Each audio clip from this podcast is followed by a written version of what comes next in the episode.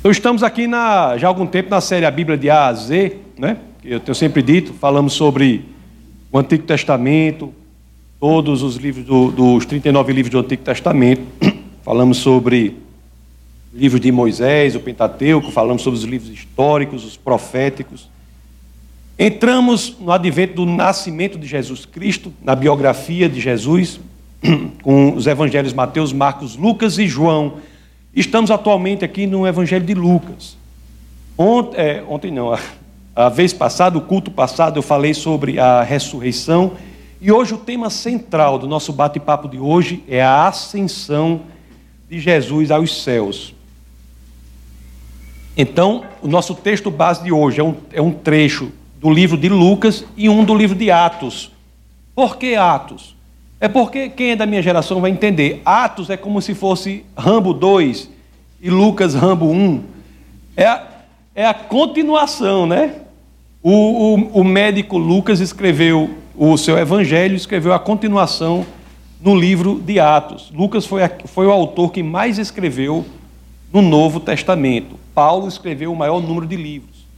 Mas em termos de quantidade de texto, se você for ler o Evangelho de Lucas o livro de Atos é uma peça histórica fabulosa. É fabuloso. Do ponto de vista histórico, o livro de Atos é, encanta até hoje os historiadores. Né? Vocês terem uma ideia, há 84 fatos que são provados pela história ou arqueologia só, só em Atos. É um livro fabuloso. Mas vamos falar sobre ascensão hoje. Então eu peço a gentileza de vocês para aqueles que assim queiram, abram as suas escrituras no Evangelho de Lucas, no capítulo 24. Vamos ler os versos 50 a 52, que é parte do texto base do nosso bate-papo de hoje. Lucas 24, 50 a 52. Assim dizem as Escrituras: Tendo-os levado até a, as proximidades da Betânia, Jesus ergueu as mãos e os abençoou. Estando ainda a abençoá-lo, abençoá-los, ele os deixou e foi elevado ao céu. Aí o 52. Então eles o adoraram e voltaram para Jerusalém com grande alegria. 53. E permaneceram constantemente no templo, louvando a Deus. Pessoal, no culto passado, a gente disse assim, né? Que aquelas mulheres quando foram ao túmulo de Jesus, Jesus ali não estava, as Escrituras dizem que elas ficaram perplexas, boquiabertas. Uma perplexidade tomou conta delas, porque chegaram no túmulo e Jesus não estava. Aí a gente falou assim: olha, por que essa perplexidade? Se o próprio Jesus ensinou que ressuscitaria. Da mesma forma, esse trecho aqui, quando a gente lê da primeira vez, a gente fica sem entender nada. Porque você já prestou atenção no que você leu? Preste bem atenção. Eles tinham convivido com Jesus. 30, o Jesus já tinha convivido os três anos do ministério com Jesus. Jesus aqui com os 33 anos, né? Aí Jesus ressuscitou, passou 40 dias com eles lá, e agora ascendia aos céus. É o último momento aqui. Aí o verso 52 diz assim, ó. Então eles, porque o 51 diz, ó, estando ainda abençoá-lo, ele os deixou e foi elevado ao céu. Era a festa de despedida de Jesus. A festa de despedida de Jesus. Então, como é que o 52 diz assim? Então eles o adoraram e voltaram para Jerusalém com grande alegria. Como é que esse homem tava, esses homens estavam com grande alegria porque Jesus tinha ido embora? Não é incrível? Um povo que tinha convivido com Jesus, tinha sido ensinado por ele. O próprio Jesus, depois de ressuscitar, a gente vai ver aqui, há pelo menos 12 menções na palavra de Deus de encontros com pessoas. Esse povo, mesmo depois, como é me explique como é que eles estavam alegres. Você vai para uma festa de despedida de alguém, a pessoa vai passar muitos e muitos anos em algum lugar. Você vai para essa festa, você está absolutamente alegre porque a pessoa vai embora? Geralmente tem choro, né? O povo se abraça, pode estar até contente assim se ele for para um negócio bom, mas a pessoa fica triste, né? E como é com o próprio Jesus que eles estavam alegres? O viajante aqui, porque diz, ó, e permaneceram constante. Aí diz o, o 52, é, o 50, tendo-os levado para as proximidades da Betânia, Jesus ergueu as mãos e os abençoou. Estando ainda a abençoá-lo, ele os deixou e foi elevado ao céu. Então eles os adoraram e voltaram para Jerusalém com grande alegria. Isso aí é uma coisa que causa logo um, uma surpresa, assim. Uma surpresa. Os discípulos tendo convivido com Jesus 40 dias depois. Por quê? É isso que a gente tem que entender hoje. Por que, que havia essa alegria nos discípulos quando Jesus foi embora? Porque na ceia, na última ceia, quando há uma referência de Jesus de que isso aconteceria, eles ficaram praticamente aterrorizados. E aqui não. As Escrituras dizem que estavam alegres. O que foi que ocorreu, meus caros, entre o fato histórico da ressurreição de Cristo e o da ascensão de Cristo aos céus? O que foi que ocorreu neste período, neste íntere de 40 dias, que fez com que o humor, a predisposição desses discípulos mudassem a ponto deles estarem alegres, porque Jesus foi aos céus? O que foi? Para entender isso, é que nós vamos ver aqui os motivos ou porquê das aparições de Jesus depois que ele ressuscitou aos discípulos. Vamos procurar aqui alguma pista nessas aparições de Jesus para entender o porquê que eles ficaram alegres. O porquê. E é aí que eu vou fazer uso do, da continuação do livro de Lucas, que é o, que o, o livro que Lucas escreve depois, que é o livro de Atos. É por isso que eu já peço a vocês para que abram as escrituras no livro de Atos, logo no comecinho. Vamos ler o comecinho, do capítulo 1, verso 1 ao 3. A ascensão, a ascensão de Jesus é o que separa o Evangelho de Lucas. Ele, ele escreve o livro, o Evangelho de Lucas até a ascensão de Jesus e Atos continua a partir daí. Então vamos ver Atos capítulo 1, verso 1 a 3. Assim diz as Escrituras. Atos 1. Em meu livro anterior, Teófilo, Teófilo, escrevi a respeito de tudo o que Jesus começou a fazer e a ensinar, até o dia em que foi elevado aos céus. Depois de ter dado instruções por meio do Espírito Santo aos apóstolos que havia escolhido, 3. Depois do seu sofrimento, Jesus apresentou-se a eles e deu-lhes muitas provas indiscutíveis de que estava vivo. Aqui, me parece, uma justificativa das aparições deles, Jesus, para dar provas indiscutíveis de que estava vivo, de que havia ressuscitado. Aí continua: apareceu-lhes por um período de 40 dias, falando-lhes acerca do reino de Deus. Nós vemos aqui, meus amados, no verso 3, algumas dicas sobre o que Jesus fez nesse período, depois da ressurreição e até a ascensão, que vai nos explicar o porquê que os discípulos no final estavam alegres. A primeira dica é que Jesus apareceu aos apóstolos para provar que havia ressuscitado. E a segunda, Jesus apareceu aos discípulos para falar do reino de Deus. Da prova da ressurreição, nós temos muitas, né? Nós temos muitas. Até porque a ressurreição é um fato central para o cristianismo. A primeira carta aos Coríntios, capítulo 15, verso 14, diz que, que é o que Paulo escreve, é, eu sempre, quando eu falo sobre isso, eu sempre digo, é a passagem mais corajosa que eu já li em qualquer livro religioso. Porque Paulo diz: se Cristo não ressuscitou, é vã nossa fé, é vã nossa pregação. Então Jesus dá muitas provas de que ele de fato estava ressuscitado. Eu colecionei aqui, porque eu não vou falar sobre isso, mas eu colecionei aqui 12 momentos em que Jesus aparece aos apóstolos depois de ressuscitado. E, e, e, veja, e veja bem, viu? Em alguns momentos, como por exemplo, Atos, Atos 1, 4 ao 8, Jesus come comida física real com os apóstolos. Você tem outras situações aqui que mostram as feridas, como João 20, 24 a 31.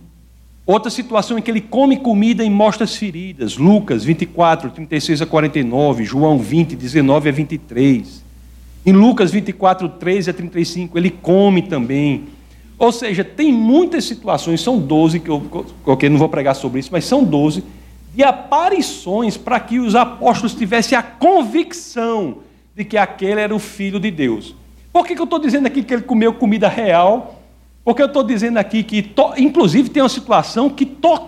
que, que ele foi tocado, fisicamente tocado. É, e Dessas situações aqui das 12, em quatro, ele foi fisicamente tocado. Por quê? Para não saber que foi um. O povo diz, não, é um espírito, né? Jesus foi um espírito que apareceu, foi a, ou como diz lá em nós, foi uma visagem, é uma visagem de Jesus, né? É um espírito que apareceu. Não. Ele apareceu com a ressurreição física do corpo. Tanto que comeu comida, foi tocado. Tá certo? Existem inúmeras provas. Ele não era um espírito, mas era um corpo físico ressuscitado. Inclusive, foi sobre isso que pregamos no domingo passado, sobre a importância da ressurreição completa. A morte é a separação do corpo do espírito. Para vencer a morte, o espírito se une novamente ao corpo físico. Essa é a maneira direta de vencer a morte, fazendo o processo reverso do que a morte faz. Mas o que eu quero falar hoje é sobre outro motivo. Porque não foi só para provar a ressurreição que ele apareceu, não. Lá em Atos 1,3, conforme nós vimos, lá no finalzinho diz: falando-lhes acerca do reino de Deus. Os discípulos foram, durante os 40 dias que Jesus de Nazaré passou aqui na terra, depois de ressuscitado, ensinados por ele. Ele aprenderam sobre o quê? Sobre essa nova realidade o reino de Deus. Jesus ensinou durante esses 40 dias, disse assim: Ei pessoal, a partir de agora o macete aqui vai ser assim. O sistema aqui é esse. O que foi, por exemplo, que eles tinham de aprender? Eles tinham de aprender uma coisa com a qual nós já nascemos acostumados. O quê? Porque antes dele morrer, os discípulos eram ensinados por ele, mas Jesus estava sempre presente fisicamente, perto deles. Agora não. Jesus aparecia, ensinava, desaparecia. Jesus aparecia depois, ensinava, desaparecia. O que é que ele tinha que aprender? Uma coisa importantíssima, tinha que aprender a não depender da presença física de Jesus. É algo que todos nós sabemos que temos que viver, aprender a fazer isso. Os discípulos não tinham sido ensinados assim até então. E agora eles tinham que se desintoxicar, desmamar daquela dependência da presença física de Cristo, para que pudessem sim aprender a viver pela fé. Lá em 2 carta aos Coríntios, capítulo 5, verso 7, as escrituras dizem, né? Porque vivemos pela fé, não pelo que vemos. É um motivo. Os discípulos aprenderam isso. É isso que nós fazemos. E a isso foi um dos pontos principais no treinamento de 40 dias, né? o treinamento intensivo que eles tiveram depois de Jesus ressuscitado, antes de ascender aos céus, para aprender a fazer isso. Agora, tem outras coisas que nós aprendemos aqui também. Outra coisa que eu fico impressionado quando eu leio isso aqui, quando eu leio esse texto da ascensão de Cristo, é o seguinte: Meu amigo, não é pouca coisa. Um caba vai o monte e é levado pela nuvem ao céu. É um fenômeno espetacular. Alguém já viu isso acontecer com alguém? Não. É um fenômeno espetacular. Isso é, se fosse hoje em dia, Hollywood tinha que gastar muito efeito especial para fazer isso. Não é fácil, é uma coisa incrível. Aí quando nós vamos ler o relato isso nas Escrituras é escrito de maneira tão calma, tão quieta, como se os discípulos já tivessem sido ensinados aquilo, o sobrenatural, a ficha estava caindo. Se eles não aprenderam na vida, enquanto Jesus, antes de ressuscitar, depois que Jesus ressuscitou, eles estavam aprendendo a viver o sobrenatural de Deus. Olhe, abra lá em Atos, capítulo 1, verso 9. Vamos ver a narrativa desse evento impressionante, que é um homem levado aos céus. Não é assim, não é, porque se fosse um, em, justo, se a gente fosse escrever um negócio desse aqui, ia fazer como, né? Aí, como é que você ia fazer? Ia fazer cortar a cana, né? Os discípulos cortaram a cana, levanta aí, mostra aí como é cortando a cana, mostra aí, homem. Vem aqui. Ó, ó, ó, se, se, venha para cá, venha. Se Judas fosse um discípulo e Jesus fosse acender o céu, como é que você ia fazer? Diga, seja sincero. Olha, olha, olha. ia estar tá, tá narrado isso aqui, né? E os, e os apóstolos se jogaram e cortaram cana, né? né? Fizeram isso. Mas olha só a narrativa, como é que está aqui. Atos 1,9. Olha como é que está aqui, ó. Tendo dito isso, foi elevado às alturas, enquanto eles olhavam, e uma nuvem o encobriu da vista deles. Não é incrível? Eles estavam acostumados ao sobrenatural. Estavam, de fato, tinham aprendido que a vida não podia depender da presença física de Jesus Cristo. Tinham aprendido aí. Duas coisas, meus queridos, são extremamente relevantes aqui. Nesse Atos 1,9. Eu não sei se vocês notaram, mas veja bem. E tendo dito isso, foi elevado às alturas. Ele foi elevado às alturas. E a outra é que ele foi elevado à nuvem, a uma nuvem. Olhe, Jesus foi elevado, ele sofreu uma ação. É um sujeito passivo aqui. Ele sofreu a ação da nuvem. O Pai foi quem o levou de volta. Deus o trouxe de volta à sua presença. Deus o recebeu de volta. E a representação clara de Deus aqui, do Pai aqui, é a nuvem. Vocês já viram aqui muita pregação sobre o Antigo Testamento, não viram? Até deixei a barba crescer para ficar mais, né? Não, não foi isso. Não. Mas vocês já viram muita pregação aqui do Antigo Testamento, não viram? Deus sempre é, ou muitas vezes é representado por uma nuvem. Lá no deserto, uma coluna de, de fogo, né? E a nuvem. Você vê na construção do templo de Salomão, quando Deus vai encher o templo de Salomão, é uma nuvem que preenche, que toma o templo de Salomão. A transfiguração de Cristo, sobre o que nós pregamos aqui, o que, o que ocorre? Uma nuvem desce sobre a montanha. O povo de Deus estava acostumado à representação de Deus como uma nuvem, e desta vez não seria diferente. Atos 1,9, e tendo dito isso, tendo dito isso foi elevado às alturas enquanto eles olhavam, e uma nuvem o encobriu da vista deles. A nuvem aparece e traz Jesus para dentro dela. Deus traz Jesus para o seu convívio. O Pai traz Jesus para o seu convívio. O Pai apenas não ressuscitou Cristo, apenas não fez isso mas também o recebeu em sua presença. Isso, teologicamente, é de uma importância tremenda. Tremenda. Esse que foi um dos símbolos, né, a nuvem, um dos símbolos é, visuais de Cristo, né, de, de Deus Pai, a nuvem, o símbolo visual de Deus Pai, quando o próprio Jesus volta à nuvem, isso é uma representação visual de que, meus queridos? De que o caminho da humanidade para o Pai estava aberto novamente. Tem um pastor que, ao falar sobre isso, disse uma coisa que eu copiei aqui, que eu achei assim uma coisa altamente invocada. Porque diz assim, ó.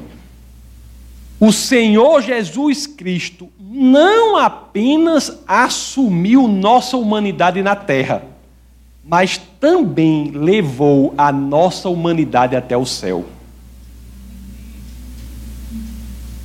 Ele assumiu a nossa humanidade. João capítulo 1, 1 combinado com João 1,14. O Logo se faz carne e vem à terra. Mas não só isso.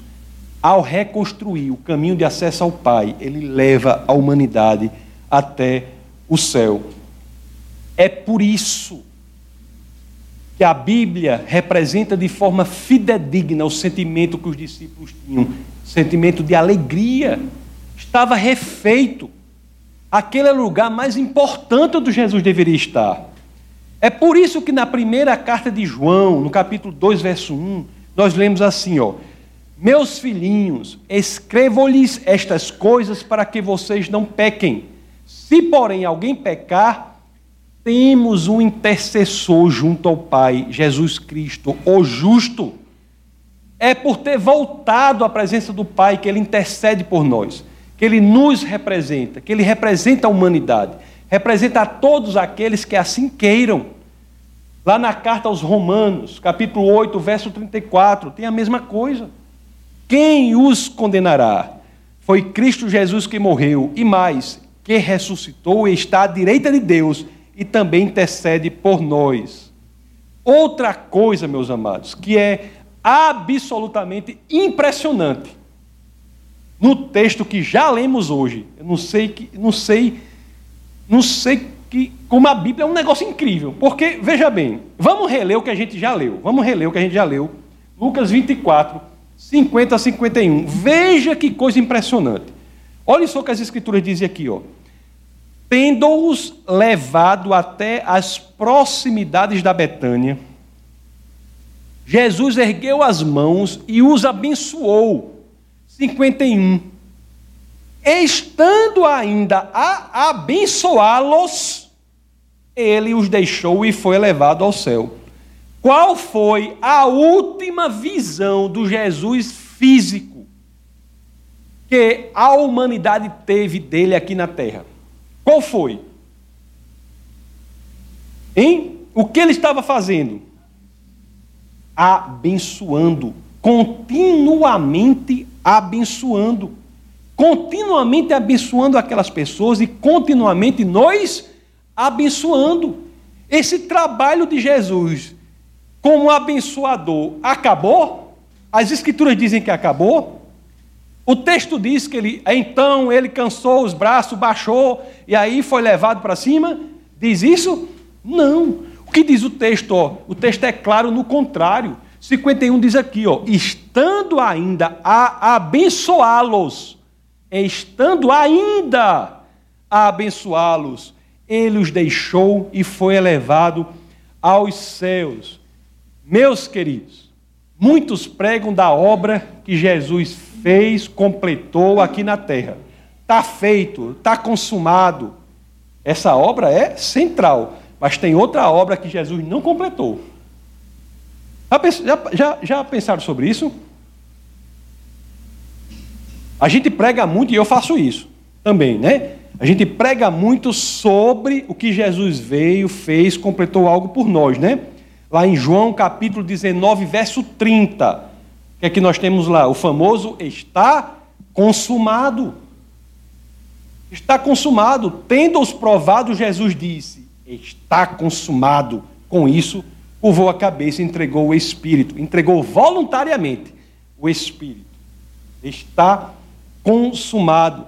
Mas vocês já repararam que a Bíblia também fala de outro trabalho de Jesus, só que este outro trabalho nunca foi concluído na sua passagem aqui na terra? Qual é o trabalho? O de, o, o de nos abençoar constantemente. Ele foi aos céus executando esse trabalho continuamente. É isso que está claro aqui na narrativa da ascensão de Cristo aos céus e que é repetido nas cartas. O autor de Hebreus, né, que muitos dizem que é Paulo, mas há aquela dúvida, lá no capítulo 7, verso 25, os que não acham que é Paulo, porque o estilo literário de Hebreus é diferente das cartas que claramente são de Paulo. Mas o autor de Hebreus, o que não é problema, porque nós aprendemos aqui em algum momento que a inspiração está no texto, não no autor do texto. Seja lá quem tenha sido o autor de Hebreus, o texto é igualmente inspirado.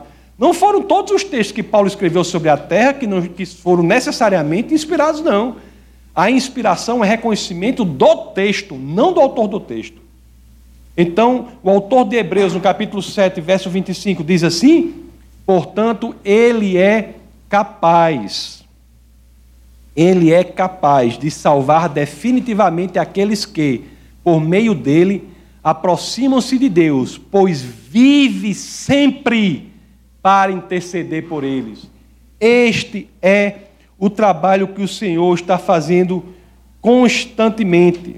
O trabalho que o Senhor está fazendo constantemente. Não é incrível isso? Não é impressionante isso? Não é? É uma coisa muito bonita. Eu acho uma coisa muito bonita. Eu, particularmente, acho uma coisa extremamente bonita. Ele, o Cristo, ele vem, morre por nós, mas acima de tudo, restabelece esse caminho para o Pai. E se tem uma representação visual belíssima disso, é na questão quando ele sobe para as nuvens.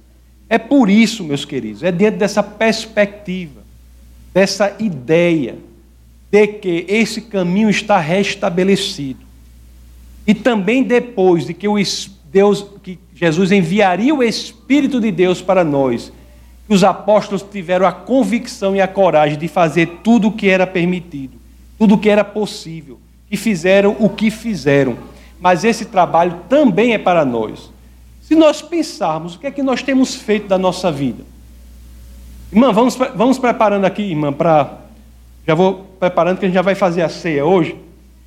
O que que. Se a senhora já puder ir aproveitando, já ir distribuindo para a gente ganhar tempo, mas me diga uma coisa. Me diga o que é que nós temos feito? O que é que nós temos feito, meus queridos? O que é que nós temos feito da nossa vida? Os discípulos eram honestos, sinceros diante das coisas que ocorriam, mas eles viram que o caminho estava refeito para o Pai, como está para nós também, pelo que Cristo conseguiu. E depois o Espírito Santo foi enviado.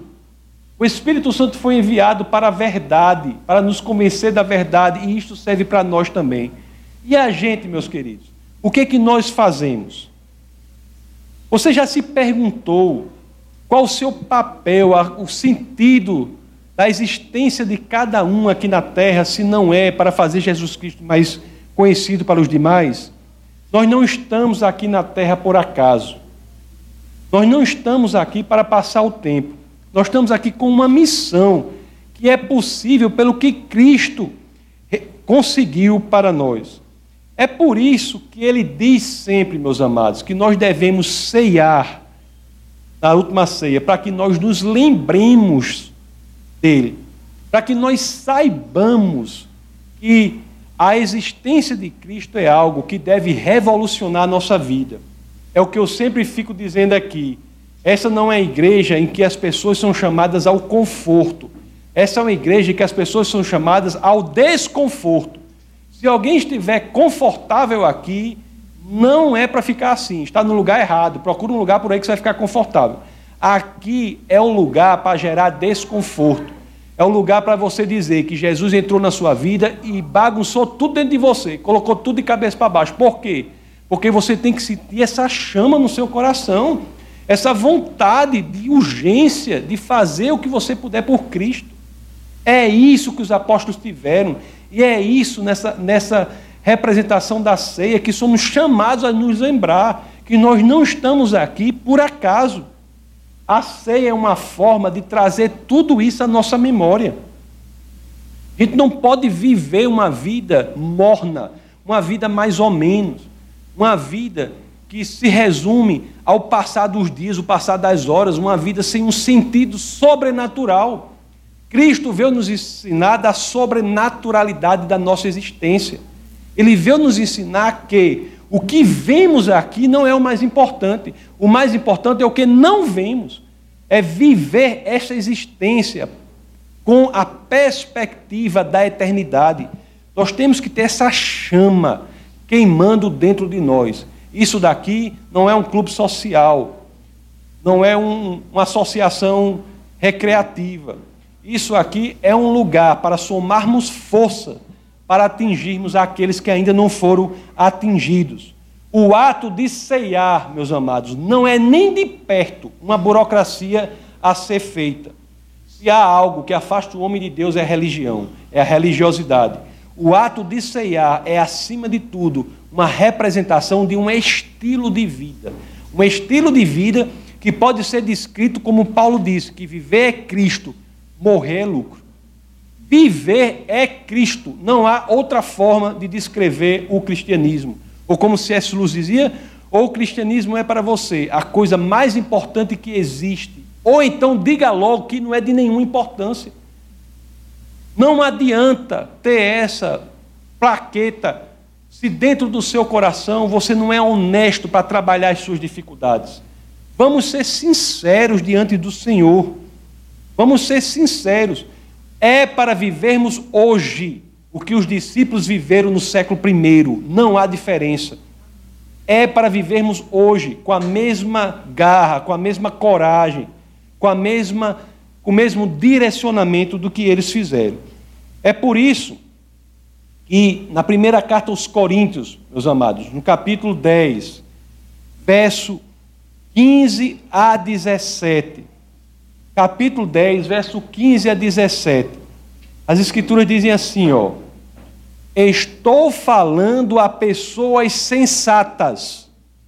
Julguem vocês mesmos o que eu estou dizendo. Aí o 16.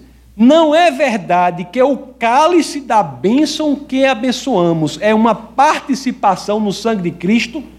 e que o pão que partimos é uma participação no corpo de Cristo, é ou não é verdade? Que isso é uma simbologia da nossa relação visceral com o corpo de Cristo. É ou não é verdade?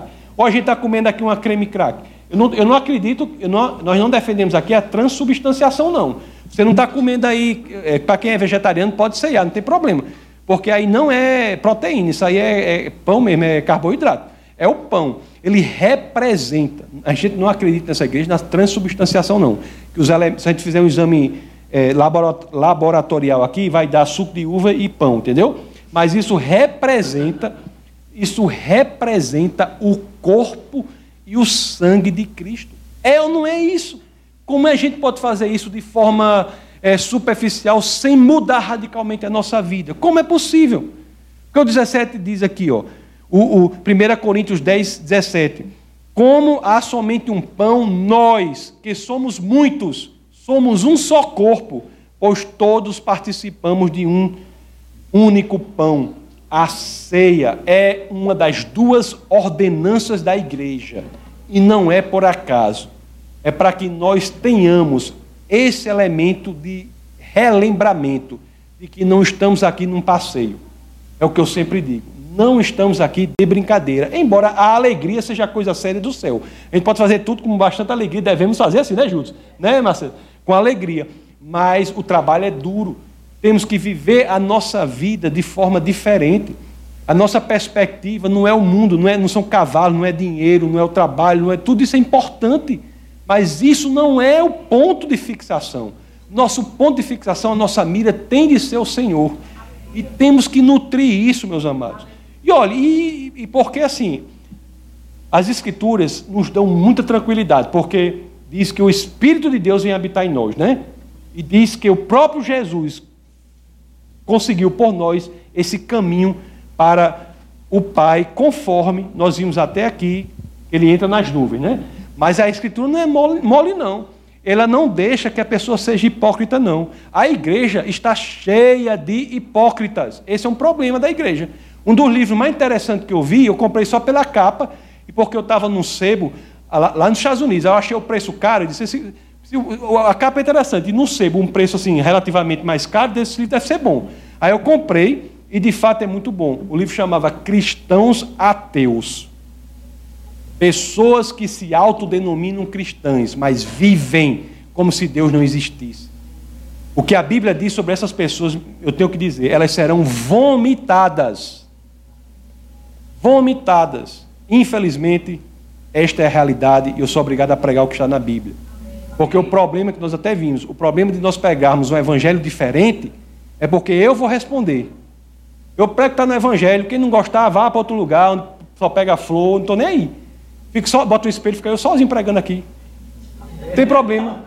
Mas o Evangelho é isso. O Evangelho é isso. É sinceridade. Porque você olha aqui, ó, 1 Coríntios, aí você olha. Eu, eu li qual? Eu li o. O, o, de, o, o 10, primeiro, a primeira carta aos Coríntios, capítulo 10. O 10, 21. Olhe só se o negócio não é torando. Olhe só se o negócio não é torando. Vocês não podem beber do cálice do Senhor e do cálice dos demônios. Não fui eu que escrevi, não, pessoal. Não foi eu que escrevi, não. Vocês não podem beber do cálice do Senhor e do cálice dos demônios. Se não tiver uma igreja que avise isso a vocês, essa aqui avisa. Não podem participar da mesa do Senhor e da mesa dos demônios. Primeira carta aos Coríntios, capítulo 10, 21. Está na Bíblia todo mundo, né? Está indo, tá? Capítulo 22. Porventura provocaremos o ciúme do Senhor? Somos mais fortes do que Ele? Será que vamos viver aqui dizendo que somos cristãos e ao mesmo tempo dizendo que sabemos mais que Deus, que somos mais fortes que Deus, tomando o controle da nossa vida? Quando a descrição de cristianismo é que Deus toma o controle da nossa vida, é que você morre e Cristo cresce?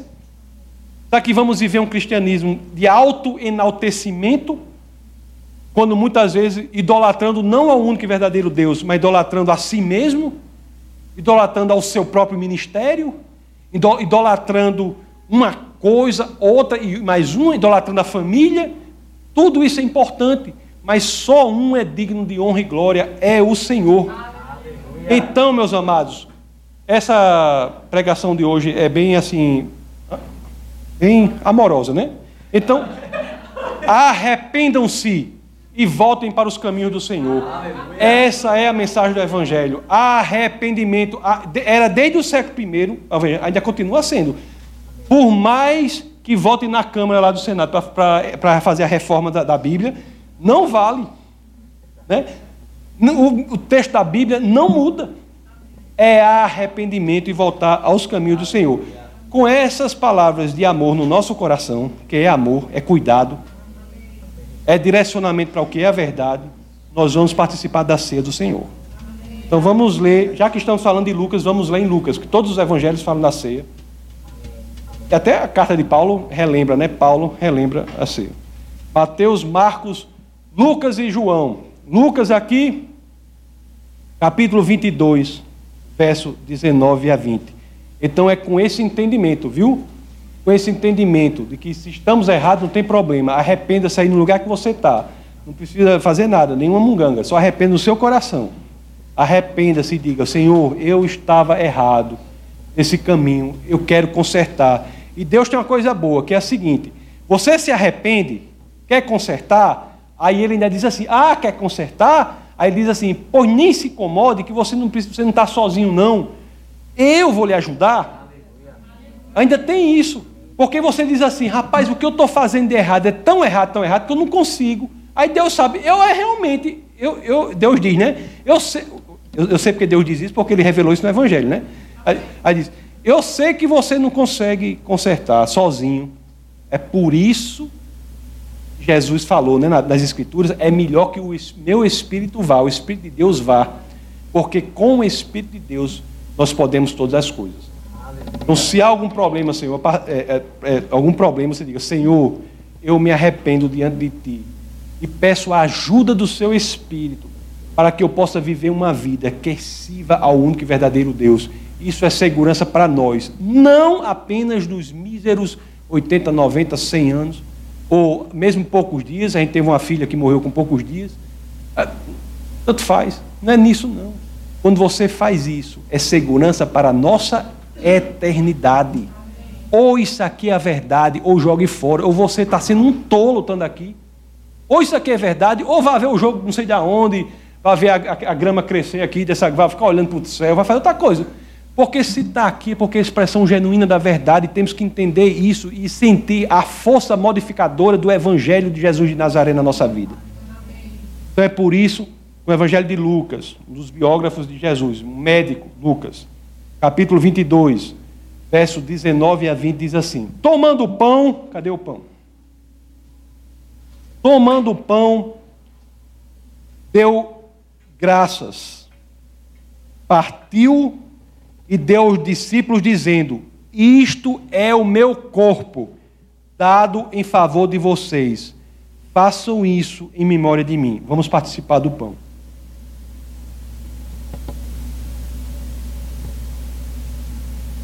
Da mesma forma, verso 20. Depois da ceia, tomou o cálice, dizendo: Este cálice é a nova aliança no meu sangue derramado em favor de vocês. Vamos participar do cálice.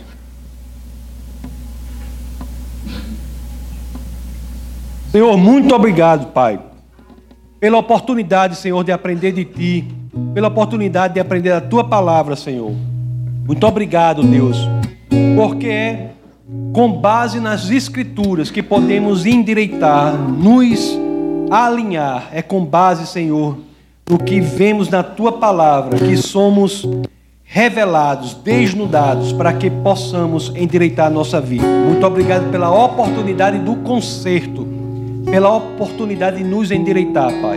É por isso que todos nós, com coração abarrotados de agradecimento, pela verdade que é revelada na palavra de Deus, que dizemos em uma só voz: Amém.